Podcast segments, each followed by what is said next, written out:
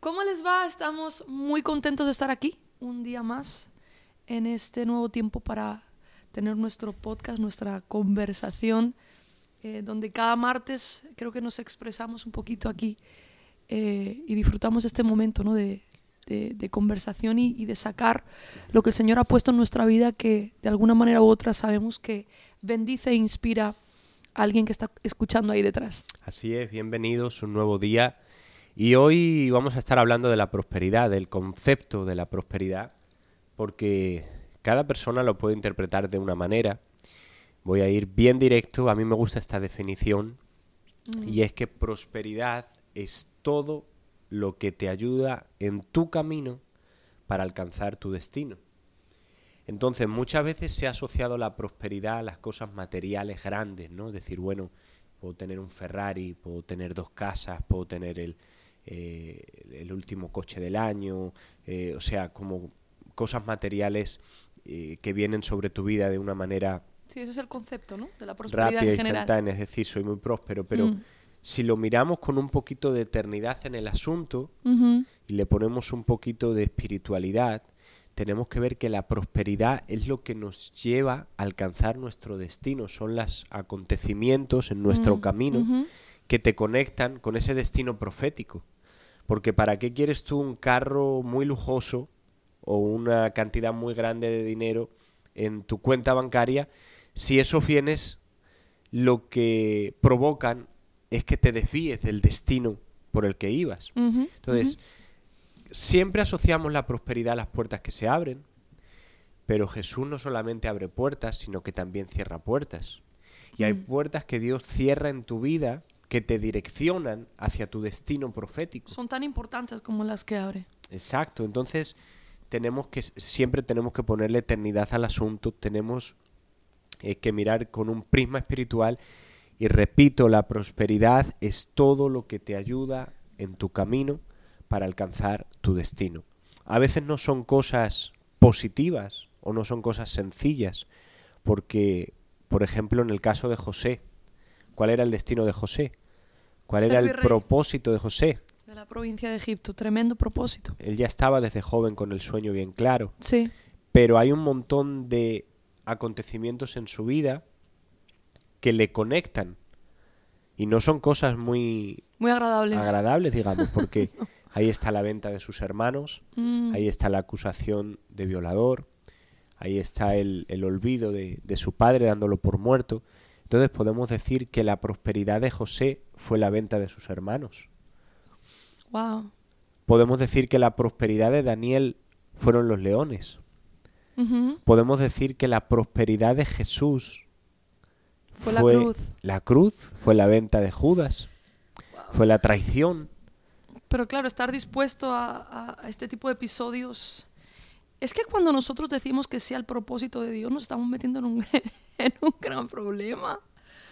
Porque la voluntad de Dios es buena, agradable y perfecta. Y no añade tristeza alguna. Pero fíjate que a veces la voluntad de Dios eh, no va a favor de lo que sentimos, ¿no? Eh, vemos a un Jesús hablando una noche antes, Señor, si es posible, pasa de mí esta copa. En otras palabras, esto no está siendo muy agradable. Pero vuelve y dice, no se haga mi voluntad, se haga la tuya. No, aunque no, aunque no sea agradable, pero esto es lo que tú has destinado para mí y voy hacia adelante con todo esto. Entonces, es para valientes. Aceptar el propósito de Dios es para valientes. Y sobre todo interpretar que hay momentos en la vida que aparentemente son negativos o son difíciles o son inexplicables, pero que tienes que ver que quizá te están acercando a tu propósito, que quizá te están eh, abriendo una puerta para alcanzar eh, ese destino profético, ¿no? Sí, porque Fíjate- ¿qué, qué pensara José en ese momento de...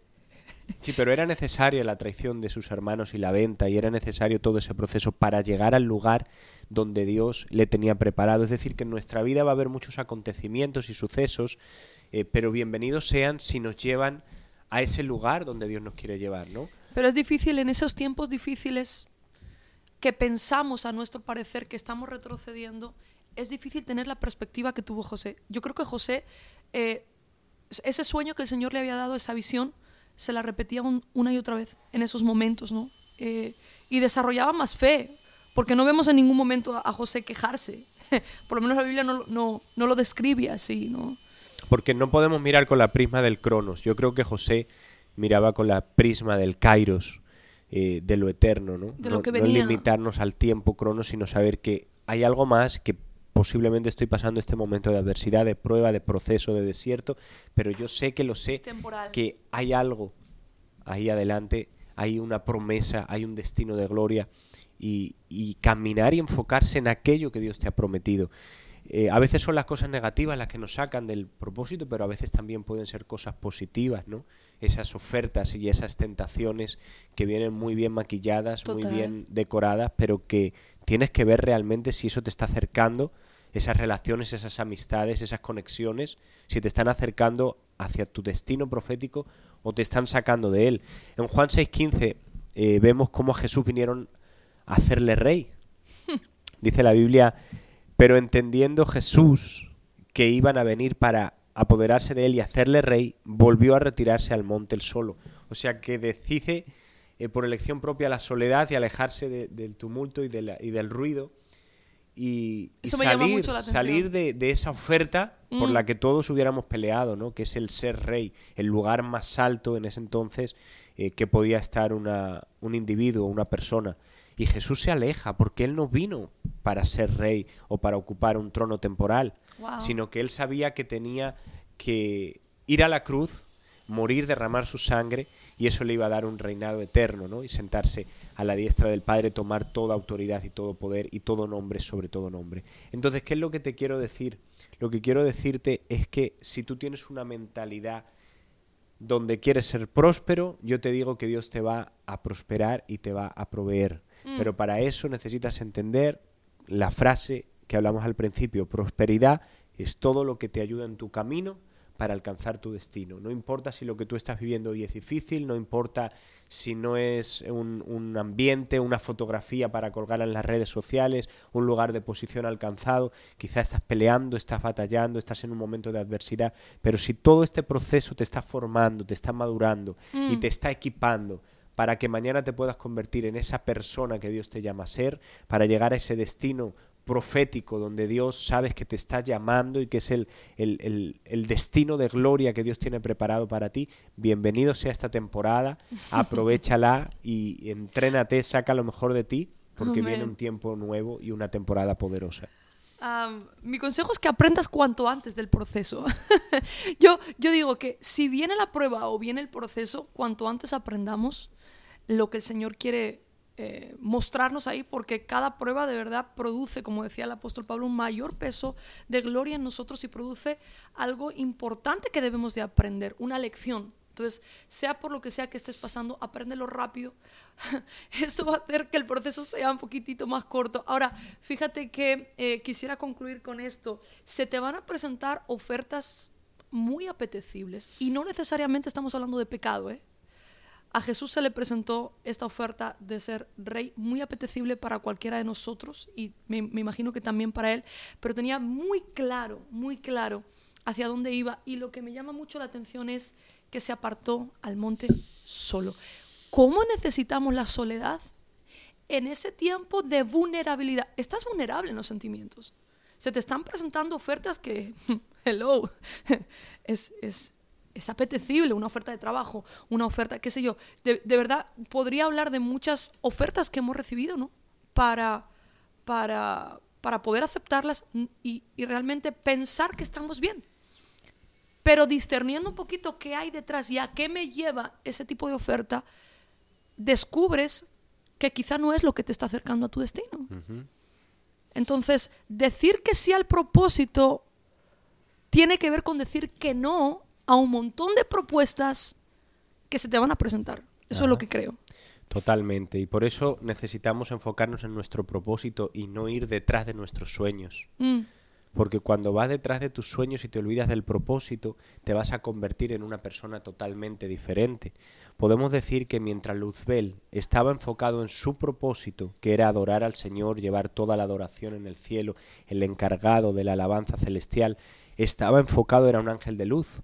Ahora, cuando él se va tras su sueño, que es ser igual a Dios, ya deja de ser lo que era y nunca más volverá a ser.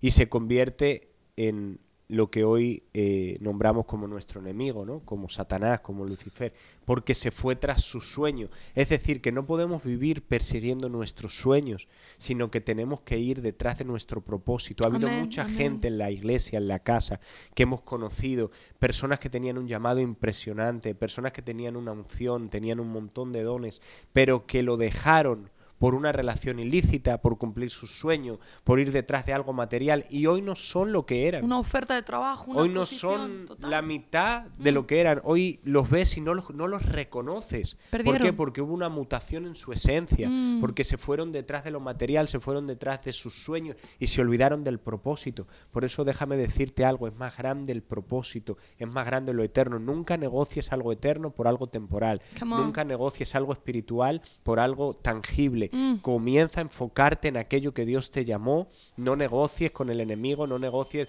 con esas personas, esas relaciones que sabes tú que no provienen, que no añaden, que no suman. Y céntrate en aquello que Dios te marcó. Haz lo que Dios te mandó a hacer, porque es el tiempo de que estemos enfocados en nuestro propósito y en nuestro destino profético. Totalmente, así que esperamos que esto te haya podido bendecir y, y sobre todo eh, alinear a lo que Dios quiere para tu vida. Dios tiene un plan contigo maravilloso, así que enfócate en ello y sé valiente para aceptar el reto que el Señor te está poniendo delante. Que Dios te bendiga muchísimo, nos vemos en el próximo video.